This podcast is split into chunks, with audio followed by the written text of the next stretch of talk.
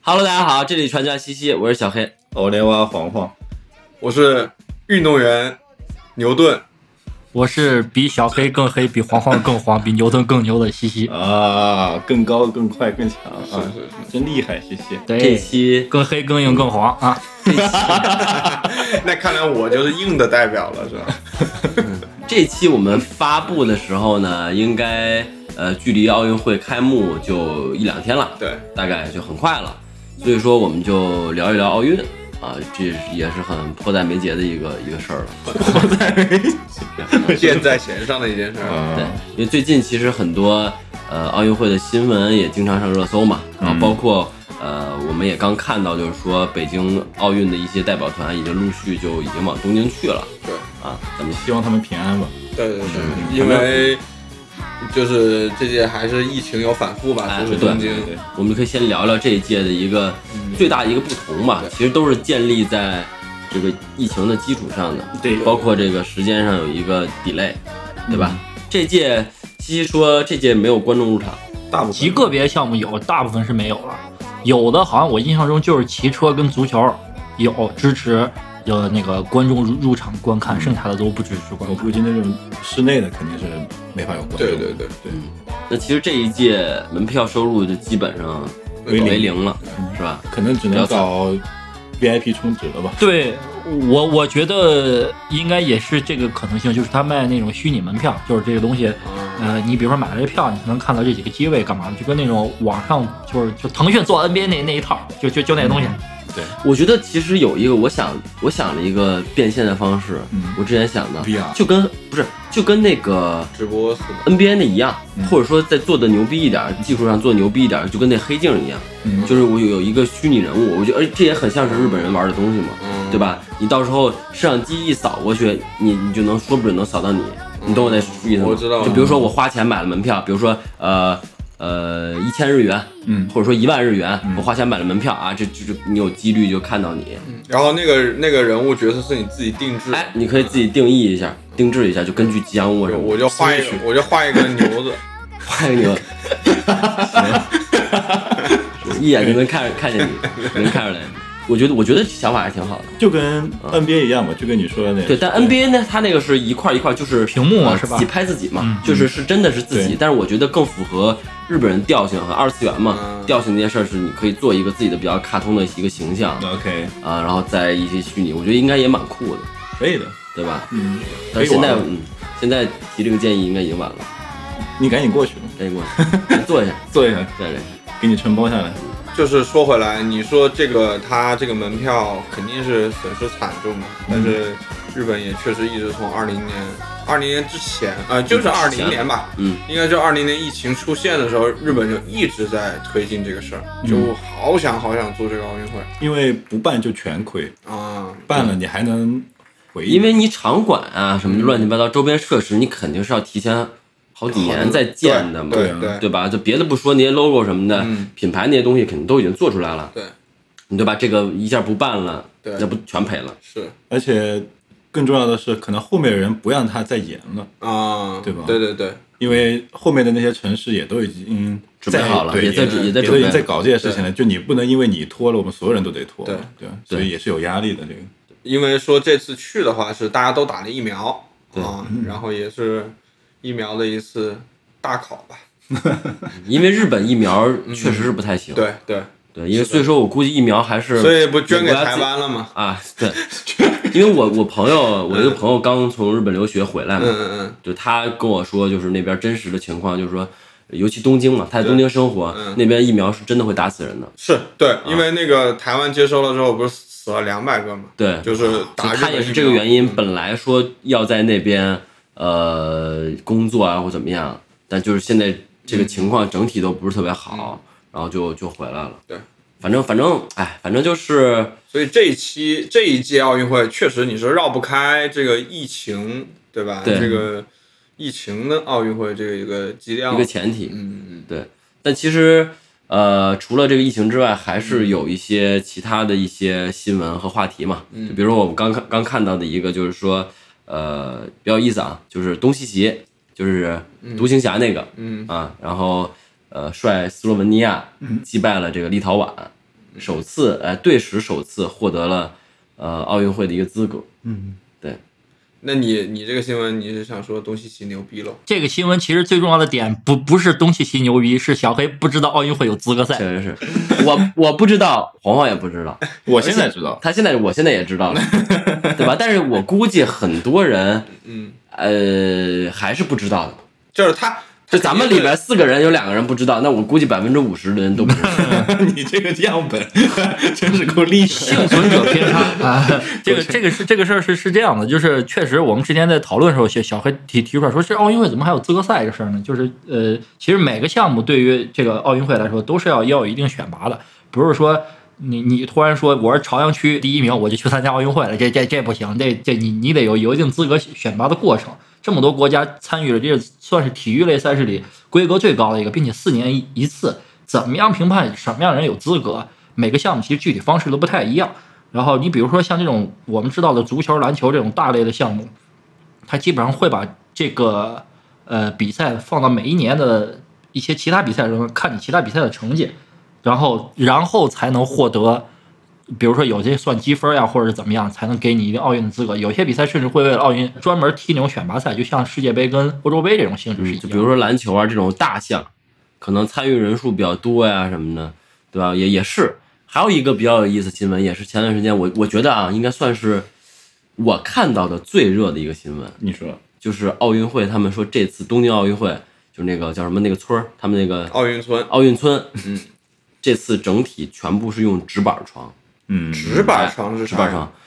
就是具体的，它我不知道那图真假，我估计是真的啊。嗯就是一个呃纸板结构，我估计肯定是复合材料，嗯那、 ，OK 不可能是纯纯纸嗯，但是我估计是复合材料。它的目的呢，嗯据说是说，是个任天堂的 labo，完了回家带走了拼成去，能插到 Switch 上还能玩儿。我觉得是差不多是那种东西，啊，是是我觉得差不多是那种东西。但是它肯定承重力是有的，但是它是有承重限制的。嗯就比如说这个重量，呃，这个这个床承重只能承承重，随便说啊，嗯二百公斤，嗯或者说一百八十公斤，嗯就是基本上最大的体重的一个限制。然后这样的话，你就不能两个人在一张床上。嗯啊，就是去为了避免一些呃造娃的一些行动，一些比较呃意外的事比情，较一些意外的事情。嗯，那这是个我那我觉得，那我觉得这个直板床的目的可能，它可能不是承重的问题，它可能是在减震上比较比较哎呃，有差限制啊，对，呃有限制或者就让你不舒服，没有那么舒啊适。对对对对吧？就让你就尽量快一些，让你体验不是那么好，所以你就选择不体验， 有道理。对吧？这个事儿吧，更多时候我我我觉得它就是一个态度，因为因为你们人家的运动员有这方面欲望，你你一个床拦拦得住人家吗？那地上、毯子上、什么沙发上都都都都能办事儿。这个就说来一个说到一个由来已久的问题啊，就但凡那种赛会性质的比赛，因为聚集的全世界各地的人都会聚到一块儿，人数特别多，不管是奥运村啊，或者什么这种，比如说世界杯、欧洲杯这种下榻的酒店，这个一直都会有这样一个讨论，就是说这运动员在集中举行的一个赛事期间，到不到到底要不要有性生活、性行为这个问题。然后很多以前都是根据国家自己的算法来，就比如说就拿世界杯来举例吧，然后有有些国家队就允许太太太团陪同，有些国家队就不允许。这个呢，因为今年是有这个疫情的特殊情况嘛，我觉得就是我们说吧，这个这个性行为可能也算是一种社交方式之一吧。它抗击疫情最好的方式就是减少这种没必要的社交啊，所以呢，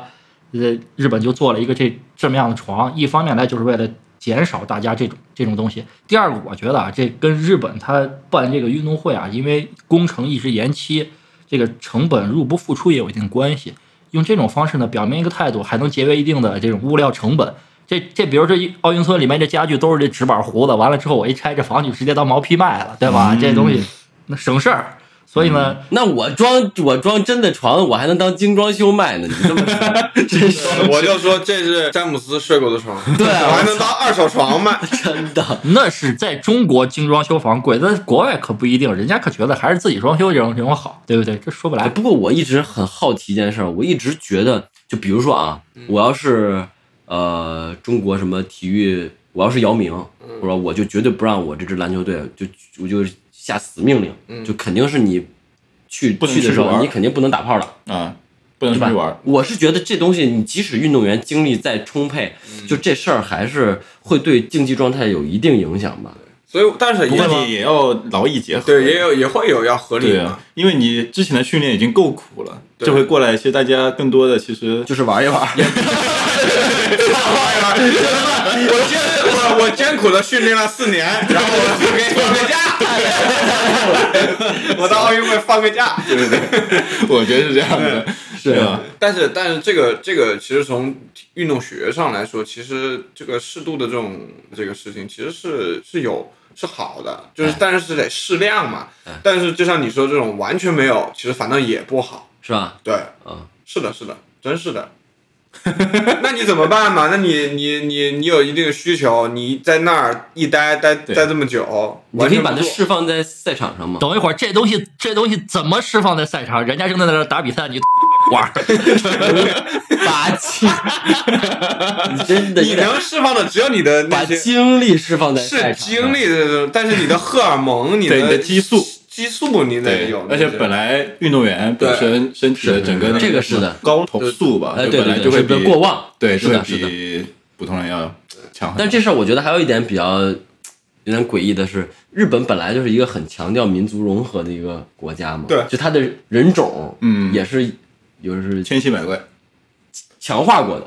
啊， 是的，我之前看，嗯你别以为就是最近的一个数据，就嗯我不保证我说的准确啊，因为我也是道听途说的，就是说这个。大家一直都觉得这是个梗，说日本人矬，日本人长得矮。嗯但是最近的一个数据呢，说是日本人的平均身高其实已经把中国超了。对对对，哎，就是他们他们做的这个民族融合，哎我不知道怎么叫啊，就是这个。我来回答小黑这个问题。第一点，这个确实日本那个青年男性平均身高一米七是多一点，是比中国高一点嘛。但是这个东西其实跟这个人种融合没关系。就是日本其实长期以来有一个什么政策，就是地广人稀嘛，这个土地资源养不了这么多人，就是其实日本人很鼓励大家走出去。日本最大的移民国家是巴西，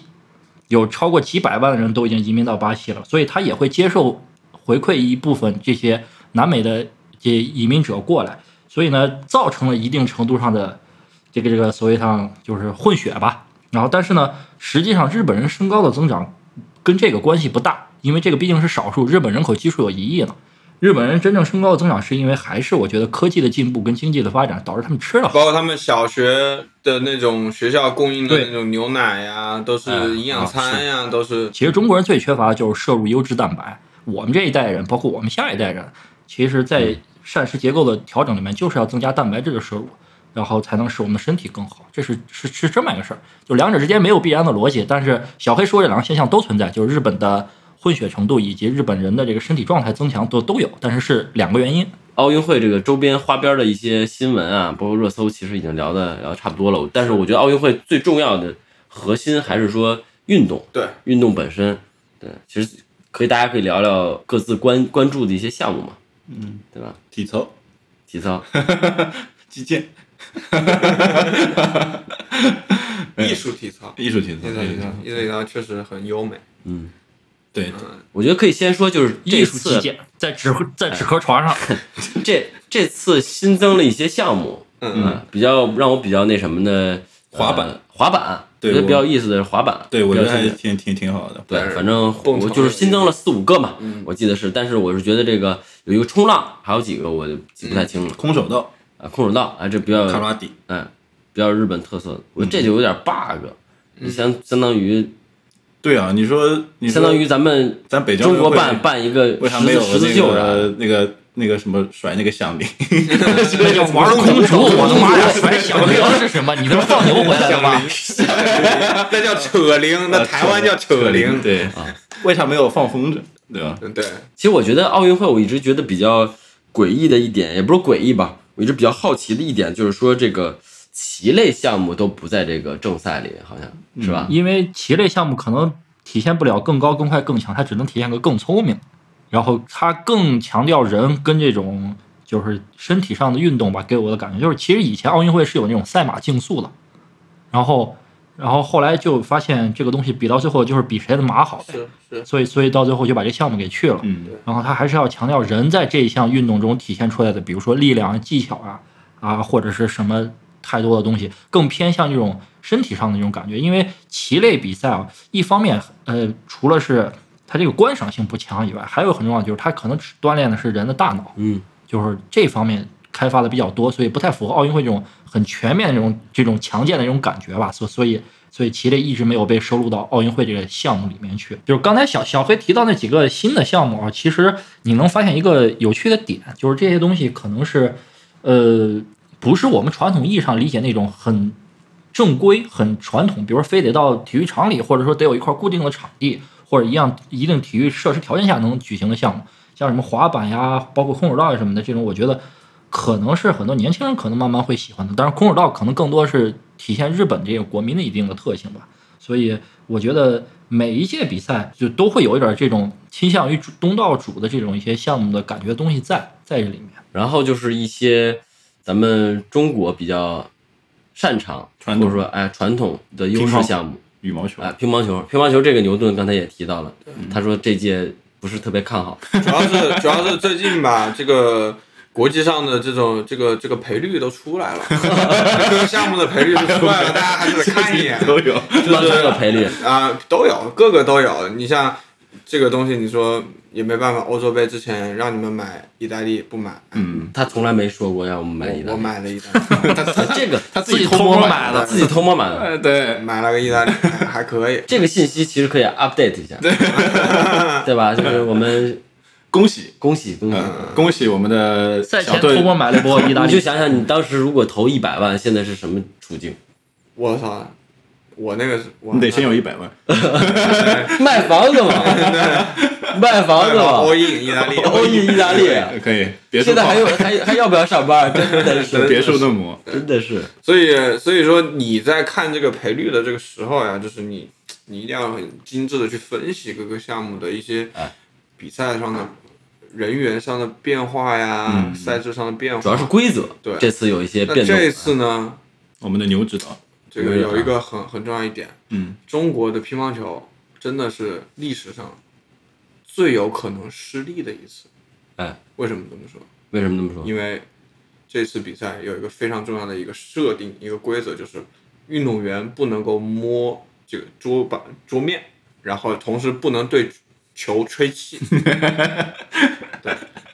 我跟你说，这个这个不是说我乱说啊，这个规定出来之后，出征之前，现在主教练刘国梁对着镜头说了。说这次的赛制对我们特别不友好，因为因为这两个，因为这两个点，因为它这个运动它是一个你长期训练的一个结果嘛，嗯，对，你有的一些很多对吧？你的很多习惯，你的被肌打肉破记忆了哎肌肉记忆型的。哇！你突然一下，你你打着打着打到最激烈的时候，突然摸了一下，哎，这个时候裁判跟你说，哎，输了你你你，他不会判你负， 他肯定就是说，哎，你怎么回事？你一下你节奏都乱了，啊，啊我要强烈反驳一下，就是这个世界乒坛对于围剿中国乒乓球队这种措施由来已久啊对早年间包括什么球拍的使用，这贴双面胶、单面胶，包括球换大球、小球，以及现在今年所说这些摸桌子跟吹球这些东西，这种都是为了限制中国乒乓球的成绩。其实这个东西，你要从一个很大的维度上来说，其实我不认为一定是多么坏的事儿，是因为是为什么？你零八年奥运会，你看中国男队、女队的乒乓球比赛单打冠亚季军全部都是咱咱们自己人，就是一次一唱国歌升旗，一下升三遍中国国旗。然后那个时候呢，就是世界乒联会考虑到在乒乓球发展的情况下，中国这一家太强，所以呢，你为了维持更多地区的人能更好的融入到这项比赛中之来，那你一定会出一些规则去限制一个强强大的对手，然后这样子能让更多人参与到这个项目中来。然后呢，我反倒觉得这一届乒乓球比赛对中国队最影响最大的一届呃改革措施是什么？就是说，任何单项只允许两个人报名。啊，这是对，肯定是妥妥不能包揽了。我觉得这方面影响可能比刚才小呃牛牛顿提到的那那两项会稍微对重一点，但是依然阻挡不了中国乒乓球梦之队把这些所有金牌都拿回来这种可能性，在我看来。对，之前其实也有一些限制，对每次都有，就像西西刚才说的，包括一些呃具体到发球的方式和对对你不击能球的打方式，就是你、呃都有你限抛制。完球了之后，你就不能挡那个球了，嗯，对，中国的这些梦之队，其实就我之前知道啊遭遇过比这个更严重的这种，就是羽毛球比赛，我忘了是是什么比赛了，可能不是奥运会，但是是林丹打一韩国选手，然后韩国那体育场内那工作人员他妈就开始控制空调风向，你知道吗？控制了一整场，就是他妈韩国队一打球，空调往这边吹，然后他妈他一接球，空调又往这边吹，就这林丹都赢。空调呢还是比较小，你这我影响非常大，就就是你当时就是林丹自己赛后都回忆到，就这个东西就已经变态到一定程度，这个球儿就是到什么程度，就那球儿飞到界外了，都给吹回来了，吹回来落到羽毛球界内落地，然后就这种这种就林丹我我预判这球都要出去了，然后砰空调给吹回来了，界内这球轨迹明显发生改变，就这林丹都赢了，所以不用操心，就中国乒乓球队这实力还是很强很强的，所以不用太操心这这个问题。对总而言之就是太强了，啊，就太强了，太强了，就强到就是我我我想怎么玩就想就可以怎么玩，对对就是对吧？而且对手使的阴招越多，就说明我越强，对，对不对？我觉得嗯，所以没有什么好担心的。反正乒乓球跟羽毛球都已经是传统了，现在就是中国比较强势的，一直是对哎已经没有什么悬念， 体操。你像你刚才说体操，体操代表团也是对，也蛮好的，也蛮好的。体操、跳水，对这都属于呃一定能拿奖牌，嗯，基本呃但是对，但是大概率拿金牌是大概是这样的一个对对嗯其实中国，我觉得站在最顶端的三个代表队应该是呃乒乓球，然后跳水，然后第三应该是举重，在我看来，然后剩下才是羽毛球、体操之类的这这种这种感觉的。但总的来说，都在第一梯队，就这种是每年成绩肯定是有几块金牌这种入入账的这种感觉。对但但你一说到金牌的话，其实就嗯好像大家可能是不是我自己感觉啊，是不是说大家对这个金牌的这个东西越来越理性了，就没有说那么强烈的去一定要去追这个金牌，不嗯像零八年大家那个时候可能真的为了争一口气，五十一斤有点恐怖这嗯个记录，零八年肯定是大家都是打满了机器，对而且那会儿参赛人也比现在多得多嘛，对对对对，首先，一方面是项目的问题吧，就各各个项目项目数量不一样。对第二个就是你从运动员的角度出发，运动员多希望在北京拿一块金牌，多有纪念意义呀、所以这凸显了为什么刘刘翔当时那退赛其实造成的影响力那么大。对，对嗯，然后中国其实除了1988年汉城奥运会稍微有一点点跌入低谷，其实其他时候都在四名、三名、两名、一名，都在这种前四名的水平里面。其实这个东西，我觉得都是一个维持稳定的发挥吧。看排名的话，基本上是很稳定。然后呢，每届金牌数量差异呢，就是个三十枚左右，二十二十大几枚，就是也就基本上算出来，就中国维持它固有的这个传统优势项目外，啊每届会可能会有一些遗憾，啊，但会有会有一些新的弱势项目给一些惊喜，所以维持在一个很稳定的值上。基本上中国的体育实力就是在全世界范围来说，就是这种二三名或者一二名这种水平。对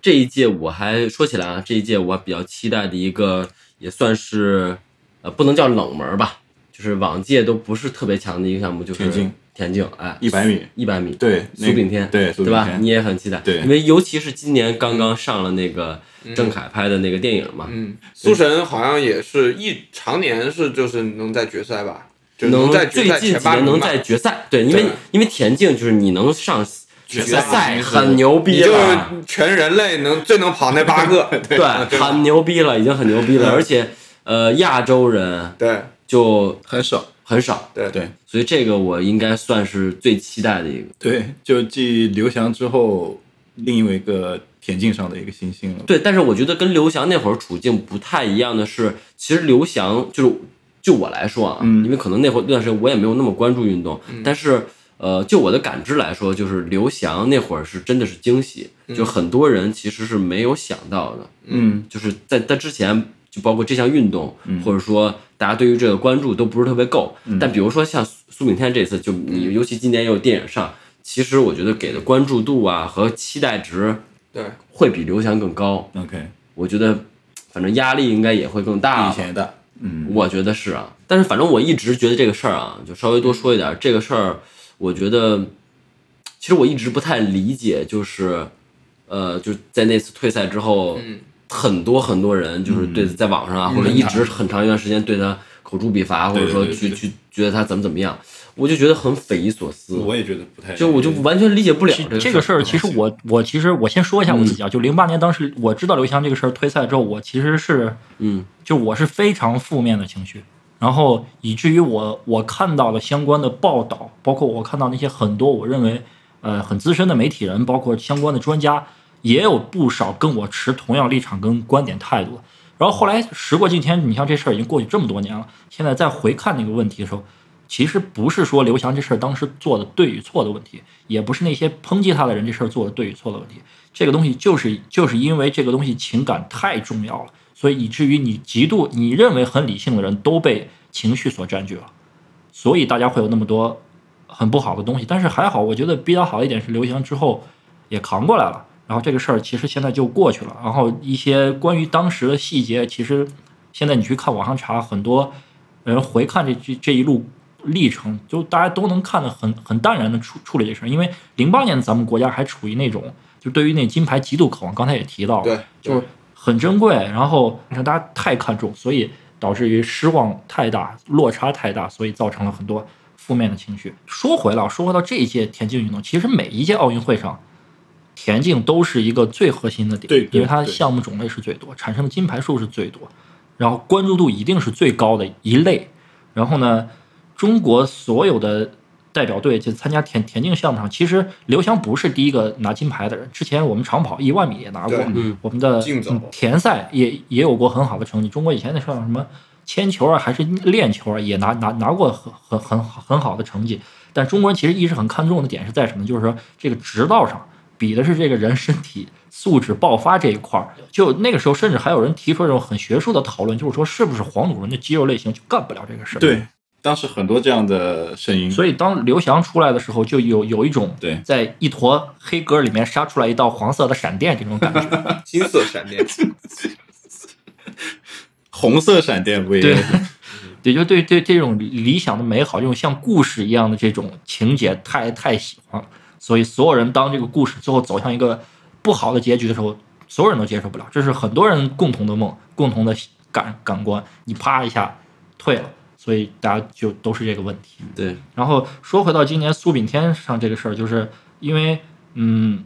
苏炳添其实我感觉在刘翔跑一百一十米栏的时候，他就已经在哎一是百米上有所建树。对是的，是的，嗯，对，已已经很久了，只不过那个时候可能没有像现在成绩这么突出，他可能没有过一些世锦赛的呃冠亚季军啊，或者说跑进这种决赛的八人这种场次。但是他这么多年坚持下来，我觉得通过他这种科学合理的锻炼啊、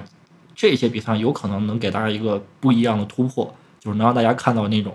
又类似于刘翔一样的眼前一亮的对感觉。他反正跟那会儿跟那个博尔特、对啊博哥跑过，对啊反正还差的不远， 对，差的不那远。那还差一一百挺远的，米，其实这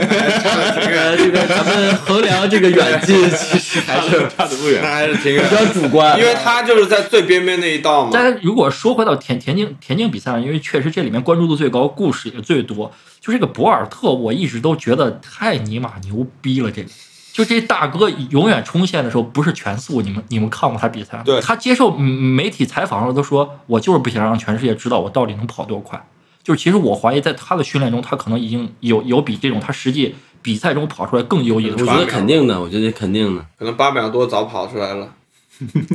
所以他这有可能是一个跨时代的这这种这种运动员。嗯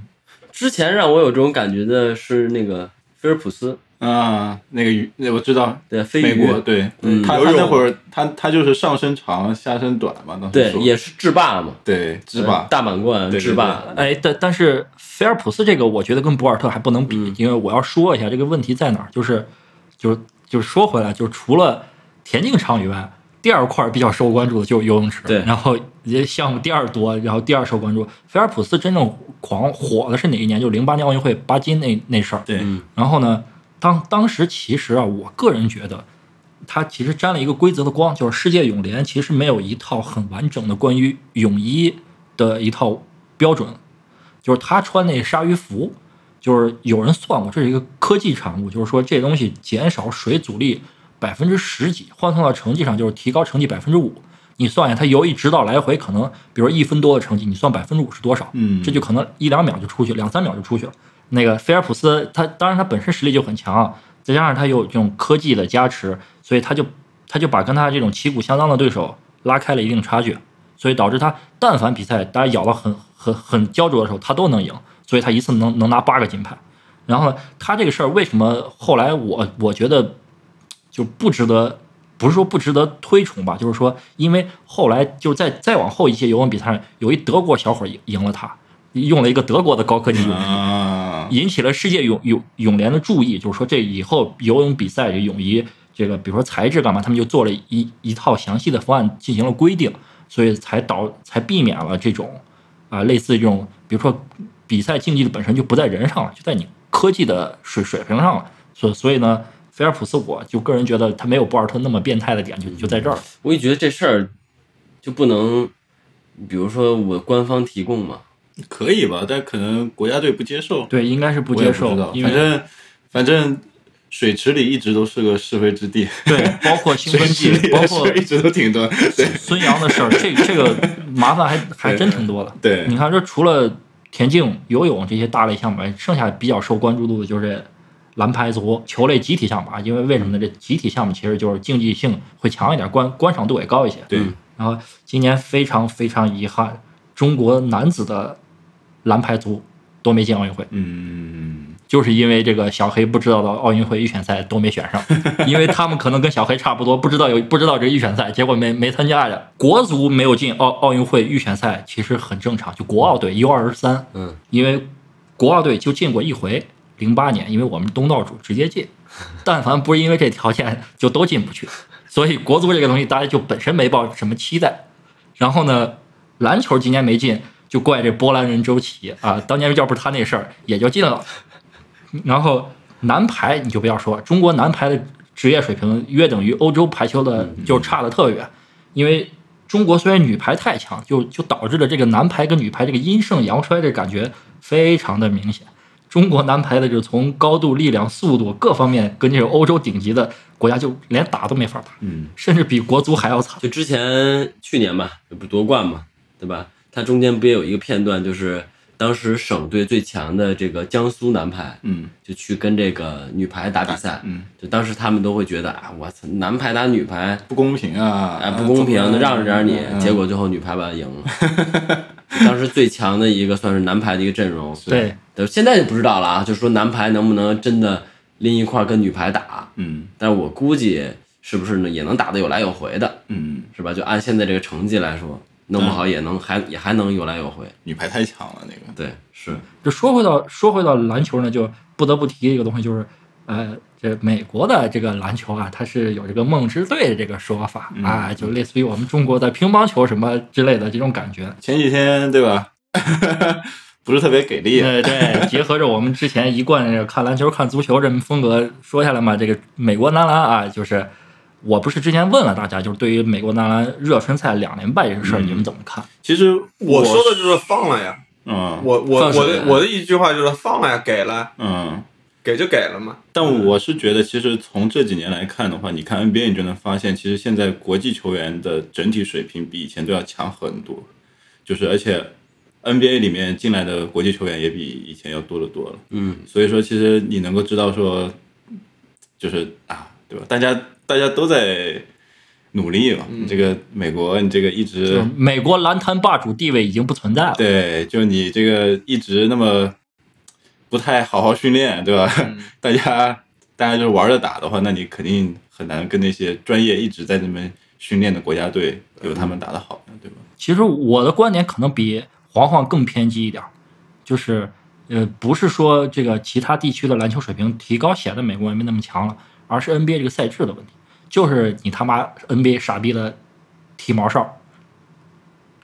就是就是就是这个原因导致的。因为非板篮球比赛中没有那么多为了像 NBA 那样的鼓励进攻、提倡大家去多得分这种让比赛更流畅、更快的这种嗯规则跟赛制，大家纯是站在一个竞技的角度出发。那么现在 NBA 养出这些大牌，杜兰特、哈登之类的，或者都是在一个很温和的规则下，才体现出自己那么好的成绩。但是放到非板的规规则里，他就他就玩不转了，就就是这么个东西。之前有一届梦之队就输过好多次，包嗯括像输给西班牙，对吧？孟武孟武那一年确实没办法，阿根还廷有阿根太廷，对，还有西班牙都有。嗯，有吉诺比利，有有有斯科拉，今年四十一了，哦，他他还在阿根廷队今年还参赛，哦，头发都白了，啊而且没问题的。而且压我我穿觉一安得踏一斯百科块拉钱就的球是鞋，当时他就是典型的球场老大爷的打法，对，特别牛逼，他的贼牛逼。对上一次我我看有印象的贼他妈牛逼，，对，就是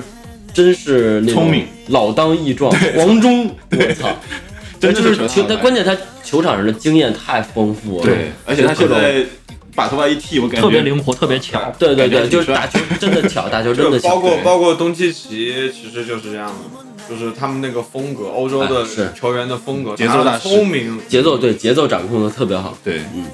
我还想到一个啊，就是刚才也说到，说完篮球，还有一个足球。嗯，这个足球奥运会足球这个含金量是不是还是比世界杯要那呃要少差差很差很多？差一点对，一一般大家二大家呃国奥队吧，就各个国家的那些 U 二十三，呃那个一般都不会派主力，对，一般都是派一些青年，或者说派一些未来要培养的， OK 啊对，，不让不让他们去上。所以观赏性应该也也也也也不一定。这个东西是这样说，就是首先奥运会的足球比赛是为了给世界杯让路。我如果世界杯年的时候会举办一个足球上最顶尖的呃竞技，那我奥运会再办一个，就相互来说有点冲突了，会冲淡两个项目之间的意义，所以他们就区隔开。然后奥运会的选拔队是一般是以 U 二三为主，就二十三岁以下的球员为主，但是会有几个超龄的名额，一般是三个还是几个，我我不记得了。然后每年奥运会的足球赛有看点，看点在哪儿？就是这些未来的新星们。举个简单的例子，零零八年奥运会的足球冠军就是阿根廷，当时队里面有梅西。包括后来我记得我我们在看一届奥运会的时候，那届呃就是里约那届奥运会，就黄黄也看了，就就就认识了一个叫浩克的球员对。浩克，那对，就是他，他一定会有这种新的球员如涌现出来，给大家一些希望，就是未来，然后让大家觉得哦，以后足球可能是这种趋势。然后，因为我之前看过一一届是什么世青赛吧，就那种世青赛阶段，非洲的足球队总能赢，就就怎么赢，就是没有什么技战术啊，就是全场比赛就开大脚，然后场上球员折返跑，然后非洲那些哥们儿最能跑，跑九十分钟还能冲刺，结果他跟其他队冲，其他队八十五分钟没劲儿了，他八十五分钟进一球一比零绝杀，全是非那些青年的比赛，非洲全差是不多吧，我冠觉军。得我觉得还挺跟我们日常生活，如果你踢足球也差不多是这样的。 对，哎，那那其实差不多了。然后我们各项运动呀，包括一些最近奥运会的一些热点的一些新闻，嗯哎，这禁欲这的期新闻哎，是这期简单跟大家聊一聊。那其实这期节目放出来，刚才也说了嘛，过两天就是奥运会，大家还是无论在一个什么条件下，我觉得奥运精神大体都是不变的，就是也希望能大家能享受运动吧，享受奥运给大家带来的一个精神或者说一个快乐。对，不要忘记了，奥运曾经是解决战争的一个哎，是途是径，是是。对，其实是很，其实是很高尚的一个。对对对，所以而且再加上在日本的话，举办时间上可能对我们也比较亲和，对哎对没有时没有什么时嗯太大的时差问题。对，基本上都都是可以都可以看，都可以看的。嗯，上班也可以看，对哎，摸摸摸鱼，摸摸鱼啊，我放个小手机在旁边看奥运会，行吧，好吧，这期就这期就差不多了嗯，啊，我们就奥运奥运赛场赛场上见吧，祝大家安全观赛，啊，人民观赛，奥运赛场上能看见你吗？就在奥运赛场奥上运见。赛场见，我们 你我们你打看你三 v 们三篮 球啊，对呀，我们马上就把小黑派过去了，我可以我可以现在学滑板，你， 那你还不如学学什么？你要是学滑 板啊，你你明天你名字上就有框了。行吧，好吧，大家就先这样，大家好拜的拜。拜拜拜。拜。拜拜。